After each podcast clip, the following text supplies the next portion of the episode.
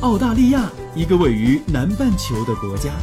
它有着世界上最大的岛屿，还有世界上最小的陆地块。当然，它也有着最适宜人居的自然环境和最多元文化的融合。这是我看到的，也是我看到的。你好，我是甜甜圈，五岁女孩的妈妈。我是五岁的美拉拉。我们在澳洲，在路上。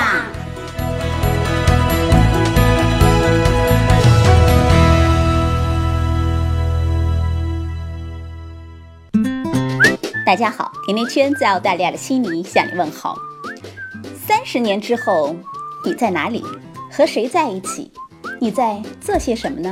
三十年之后，已经开始渐渐老去的我们，可能的老年生活画面又会是什么样呢？前些天我在朋友圈里啊做了一个小调查，将近九成的小伙伴的回答竟然是惊人的相似，答案就是和爱人和家人一起相互陪伴。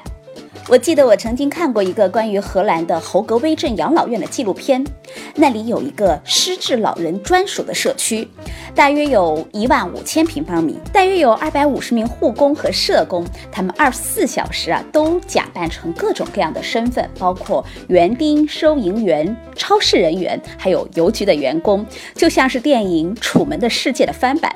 和传统的养老院不同的是，那里每一间房间的设计都不大相同，有古典的、居家的、宗教的、文艺的，还有浓郁地方特色的布置风格，可以给所有的老人们来选择，主要是为了让这些失智的老人们住起来有家的感觉，帮助他们恢复以前的记忆，让老人们有和过去一样的日常起居，有正常的社交。因为老人们没有能力管理钱财了，所以在这里，所有的东西都是免费的，而相关的费用都已经由亲人们事先预付过了。在这里，老人们已经不再是只需要人照顾的患者，而是参与自己生活的一份子。我觉得这恐怕是世界上最好的养老院了。现在全球的人口寿命当中，亚洲老人平均是在六十五到七十之间，非洲国家的人均寿命在四十到五十五之间，而平均寿命最高的在澳洲和西欧以及北欧国家，都在七十五岁以上。如今，澳洲人的平均预期寿命已经达到了八十二点五岁。同样有数据说，澳洲已经进入了老龄化的社会，因为六十五岁以上的老人的比例已经超过了百分之一十五，而八十五岁以上的老人已经多达五十万了。在未来的三十年里，六十五岁以上的人口啊将会高达百分之二十五，预计到二零五零年的时候，进入养老院的人将会达到二百五十万。在澳洲人的文化里，没有养儿防老这样的传统，当能够自理的时候就居家养老。不能自理了，就去养老院。整个社社会的养老体系也支持着这个传统。我们来看看大多数朋友给我们留言的关于澳洲养老金体系啊，其实主要会由三部分来组成：一是来自雇主必须缴纳的退休金，所有的雇主都必须为员工提供至少税前工资百分之九的退休金，这个需要是对他所有的员工，包括全职的、兼职的。那第二呢是个人自愿缴纳的部分，那可以自己缴，也可以交给养老金公司来帮你做投资，来产生红利。第三部分就是政府的退休金，就是澳洲政府固定给退休人员发放的这一部分养老金了。很多人也把它叫年金。澳洲的政府年金制度在二十世纪八十年代中期以前就已经建立了。只要是达到领取条件的澳洲公民，包括在澳洲居住十年以上的外籍人口，当然这也包括父母类的移民们，通过严格的资格审查之后，就可以领取到由财政部门发放的最低养老金了。而这一部分啊，主要是向低收入阶层来提供最低的养老保障，不分地域、性别、年龄和职务的限制，每两周支付一次，直接会汇入到申请人指定的账户当中。发放的标准是当地平均周薪的百分之二十五。每年的三月和九月会根据消费品物价指数来进行调整。政府的社会服务部会专门有人来负责受理老年人提出的申请，并对他们的资产会进行非常严格的测评，来最终决定可以领取到的养老金的数额。那么，有了养老金的澳洲老人，在这个被很多人誉为是从摇篮到坟墓的高福利的国家里，他们都是怎么来养老、怎么生活的呢？当他们生活不能自理的时候，又能得到哪些具体的协助呢？还有，如何才能申请到政府的养老补贴呢？华人老人们应该怎么办？今天这一期的节目，我请来了澳华养老院基金的关静文女士和冯家碧女士做客澳洲华人电台 FM 甜甜圈，给大家分享关于澳洲老人养老的话题。二位好，大家好，你们好。今天我们想邀请你们啊，来给大家聊一聊老人家在澳洲的生活。我们知道，澳洲在很多人的眼中就是一个非常适合生活、非常适合养老的地方。澳洲的老人，他们通常每天都做些什么？他们的生活是什么样的？如果身体好了，就你们可以看到老人家在那个公园里面啊，做那个运动啦，或者是跟朋友谈谈天。但是如果身体不太好的时候，不太好的时候，也有其他的方法去安排他们的生活了。其实，在澳洲这个地方是一个福利的一个国家，其实是挺好的。我们过来觉得生活很幸运。对啊，老人家就是在家里面，要是很多的跟着那个儿女过来的时候，就啊带带孩子。子孙子，他们已经很开心，但是他们也需要有自己的一个空间、自己的生活、自己的朋友，嗯，所以就可以最最要是身体好，刚才呃冯姑娘讲的。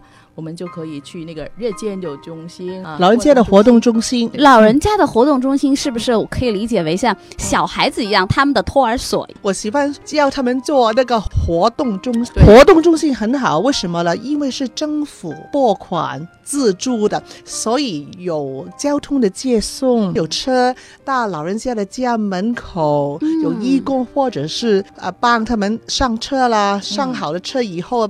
绑好了安全带，做好了才开车送到中心。以后还有其他的活动，尤其是呃日间那个活动中心，我们每一天安排不同的活动给那个老人家一起玩的。嗯特别是特别介绍一下，就是一个老退化症的一个老人家，因为他老退化症指的是。老年痴呆症是吗？对对啊，我们这里有叫老老退化症，也是老痴呆症。你讲，大家能够明白一样的，就是因为在家里面去照顾那个痴呆症的老人家，其实那个家人是特别辛苦的，而且还不专业。对，然后老人家又辛苦，那个照顾者也辛苦，所以我们那个。专门给那个老人家活动中心，就给那个老人家有一个地方，我们特别切记的一些活动给他们，刺激他们的脑袋子，让他们的嗯。呃这记性啊记忆比较好一点啊，这样子了。另外，他的家人他照顾者也可以。有一个机会可以休息一下。那通常老人们他们要每天去那儿报道，就类似于我们去学校。早上一般是几点钟他们要出门？那要看每一个中心呢，他们怎么样安排。在我们中心来说，有些老人家他，我想他们大大概在八点八点钟半九点钟以后，车到门口去接。嗯，但是要强调一点的是。如果是每一个日间中心、每一个活动中心都有他们自己的特别设计的活动，但是如果是老人痴呆症或者是老退化症的中心活动，应该更特别安排的。比方说，米术治疗，有那个音乐治疗，所以呢，每一个安排都是有呃专门在这一方面有呃。呃，经验丰富的来安排的。澳洲是一个老龄化的国家，所以很多的老人他们会有选择不同的方式。有些刚像您说的，身体好的就自己到公园里去健身；对于身体不太好的，他们会选择有养老院，或者是有这样的托管中心。刚才说的活动中心，还有退休公寓，他们可以去申请。这都是一种类似于集体的生活的选择。我要强调另外一点是，不一定要限到安老院。其实我自己的想想法是，其实我我觉得澳洲政府不想我们这么早进安老院，他们要放进我们身上的津贴太多了。如果帮我帮助我们按住家中还好，所以呢，我们呃我想我们。比较喜欢跟老人家谈的事，不先不谈老人院。当然了，我一间好的老人医院是我们的福气，是真的。嗯老人院都是政府的自助的资助的，对嗯，嗯，当然也有也有私人的，私人的还太贵了。但是如果老人家如果身体还好的时候，政府有一些服务，我们叫家居护理服务，可以帮助老人家安居家中，呃，在家里跟家人一块儿住啊，还有所以我们常常说的，要是不想去那个那么快去老人院的话，要早一点申请那个家居服务。嗯通常是多大年龄开始？年龄不是最重要的，嗯最重要他是身体的需要的状况。有一些老人家六十几岁，他的身体不好，他已经应该可以申请。嗯但是有些老人家，我觉得我我知道有个老人家常常讲的，九十几岁，哦他申请一个家居服务嗯，他政府不批准准，觉得他年龄太大了。不是因为太好了，哦他 讲的时候，因为要申请家居服务的时候，一定要经过那个评估的。政府一个机构叫养老评估小组上门去跟那个老人家聊聊天，看他的身体状况如何，嗯。然后评估他的情况。那个老人家回答的时候说：“我什么都能自己做的。哦 他的回答让人觉得啊嗯，他根本非常健康。对嗯。他不需要因为其实澳洲是一个非常长寿的国家，嗯。平均的寿命我记得是八十多岁哇了。哦，还有几十年呢，太好了。所以养老这一块对于政府来说压力是蛮大的，嗯。能拿到退休金也要到六十五岁以后。现在妈妈好，可能六十七八岁才能拿到了。嗯。啊，对，所以老人家们他们退休之后，啊。一般他们更喜欢大家一起嗯。群聚主义在一块儿。嗯。所以日间中心，我刚才说的，我们说的是特别呃适合那个老人家在一块，他们可以呃打麻将啊，嗯。可以自己聊聊天啊，手工艺啦，对。唱歌。啊做运动，对。做运动到旅行，到外面吃自助餐，还有有些时候请外来的团体表演。讲座什么，嗯还有讲座，所以那个活动很丰富的，还有茶点，中午还有午饭。如果参加一些有华人团体搞那个活动中心，还有华人的午饭，所以老人们他们在里面会非常的开心，对对觉得他们都不是老人家，嗯。就是在一块儿的同学。其实这个和国内的这种老年大学很像，在中国就有类似于老年大学，就是啊很多退休的嗯。呃老人家他们会在一起学习，嗯。就像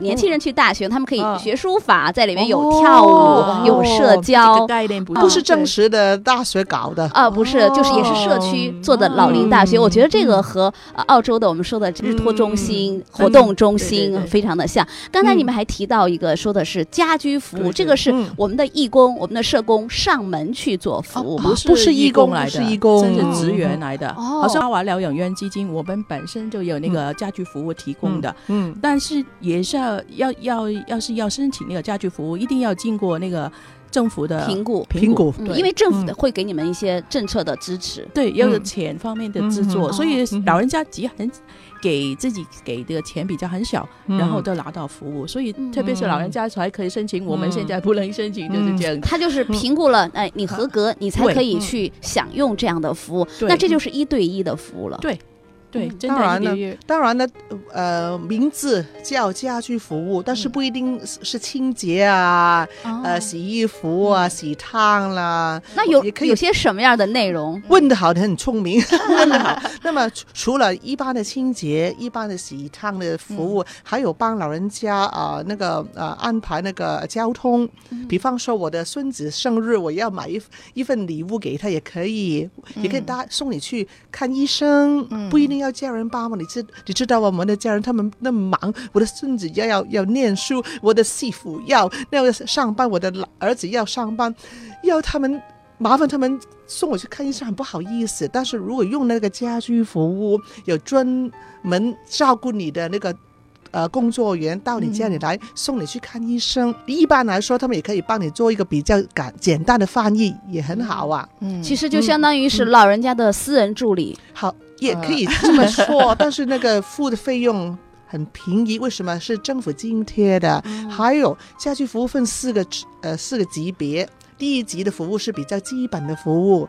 第二级的是比较呃多呃高程度的，还有第三级、第四级。哎，那这每一级都分别做些什么？应该说嗯第一级到第二级是是那个老人家的需要比较小一点。嗯啊，所以他政府给他制作可能有比较小一点。嗯三级、四级的时候，嗯可能他身体比较严重一点啊，他需要喂饭啊、洗澡啊，嗯所以政府给的制作又比较多一点这样子。但是那个不同的级别不是我们给他，是政府嗯。就是评估小组来告诉你，哎，你可以享受到一二三四哪一个级别的帮助。对对对。哦。啊，在这里也要呃跟那个呃听众讲一下，就是要是你申请那个家居服务也早一点，现在排队轮候的嗯。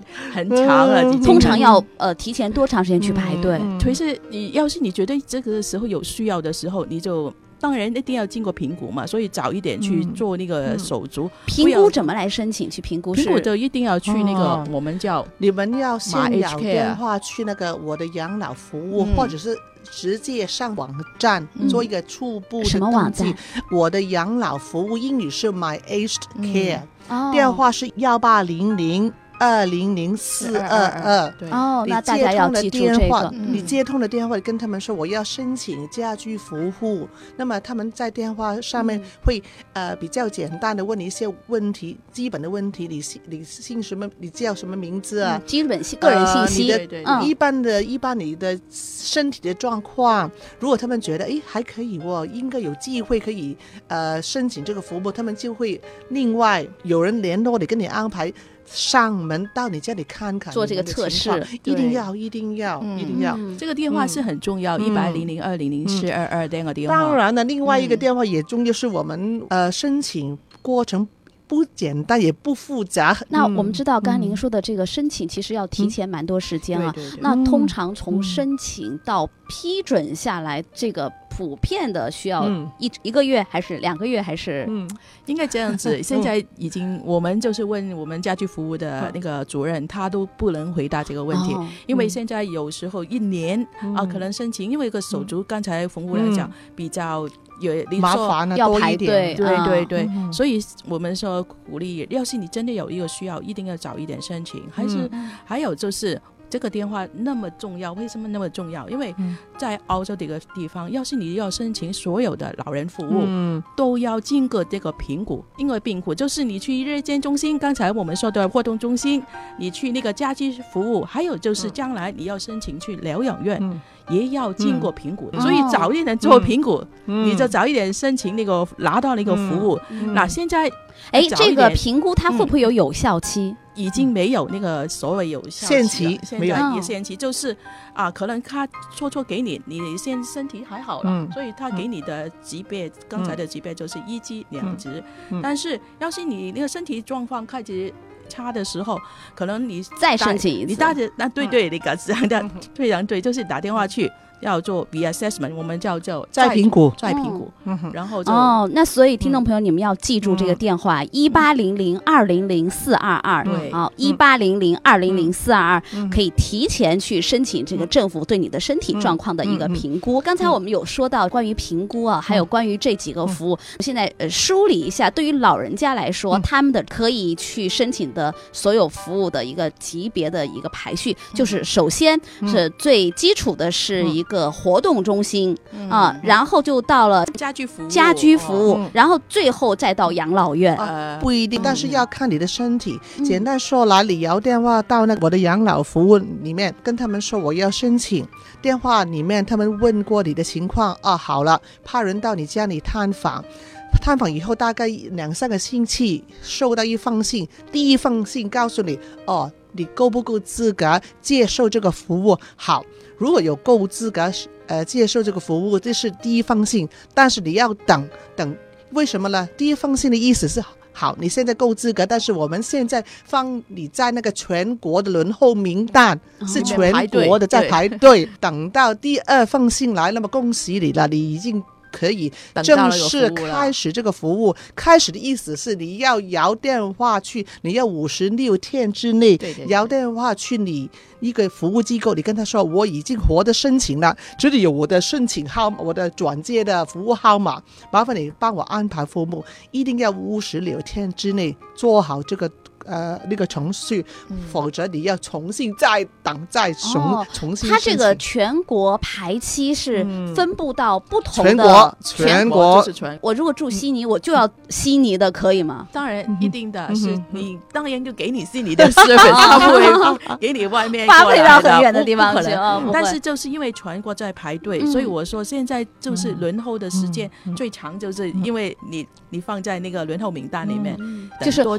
我先会告诉他们，我希望是在哪个区域，然后他就在这个区域里选。呃，第一，当然如果是紧急的情况，可能会快一点。嗯，如果你住在那个地区不重要，以前是分区服务，现在哦没有分区，你拿到这个呃合资格的信就可以申请任何一件机构的。你比方说，我住在悉尼，我住在这里奥特蒙。嗯我希我希望申请那个 Penrith，如果他们肯来也可以，但是嗯当然呢，我也不会申请，不会申请那个 Penrith 那么远啊。对对最重要的是一点是那个，但是现在因为不是分区了，为什么呢？统一管理钱跟嗯我走。什么是嗯钱跟我走了？以前是我要跟那个机构说，请问你有没有位置了？没有了，不好意思，我要在呃你要等了，我就等。但是现在钱不在机构里面，在我名下，哦名下不是放在我的银行里面，是跟我的名字，所以我手上有一一笔的钱，我可以跟任何机构说我要用你们的服务，这个是分别。也就是说，这笔钱是政府资助的钱，就是家居服务，就是你啊、刚才说的分那个等级，那个一一级、两级，就是政府给的制作就比较多一点，嗯。呃，小一点，就费用也更多一点。对，三级、四级的费，因为它就需要多，政府给他的需要就多一点。那个钱就是这个钱，嗯。钱就是给那个老人家了，然后因为知道他有一个需要，嗯。然后那个钱就是你跟那个机构签了合同之后，那个机构就帮你怎么安排服务。安，排服务，然后用这个钱这样子。哦。那个老人家只要给很小的，但是政府给的钱就比较多一点。这笔钱，如果这个机构他嗯接收了这个老人家，嗯他就能够拿到这个老人家的这一个补贴。嗯对对哎，那刚才我们有说到费用，其实很多的老人家他们最关心的就是、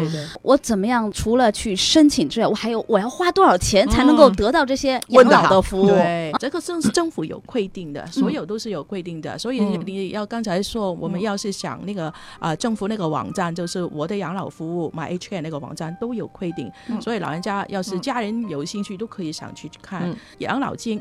里面不超过十四点五的那个 percent，、比方说每一百块钱最多拿你十十七块五毛，嗯，但是每年都有最高，大概现在是每年最多的付，怎么样付也不可以超过五千多块钱每年。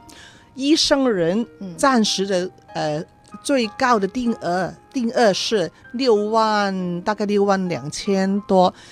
所以说，如果我早一点使用那个家居服务，一年、两年、三年，大概十年，我以后不用再付钱了，哦，就是这个意思。对全国的家居服务机构或者是养老院的机构来说，政府是有统一的规定的定价统一的统统一的。一般来说，这个老人家是给很小很小，但是政府给你的制作这个很多都，我们常常是嗯。讲笑的、嗯。说笑的说，老人家可能给一点酱油啊，政府给你一个鸡肥鸡，你你又要？所以这也就是为什么政府这个评估小组会评估的这么严格的一个原因。对对。嗯。老人家们他们在这里边生活，他们会觉得最快乐的是不是可以交到很多新的朋友？当然，当嗯然，，当然呢，最重要，嗯。老人家其实跟我们每一个年龄的好了，嗯。我们都需要自己有朋友，嗯。然后谈。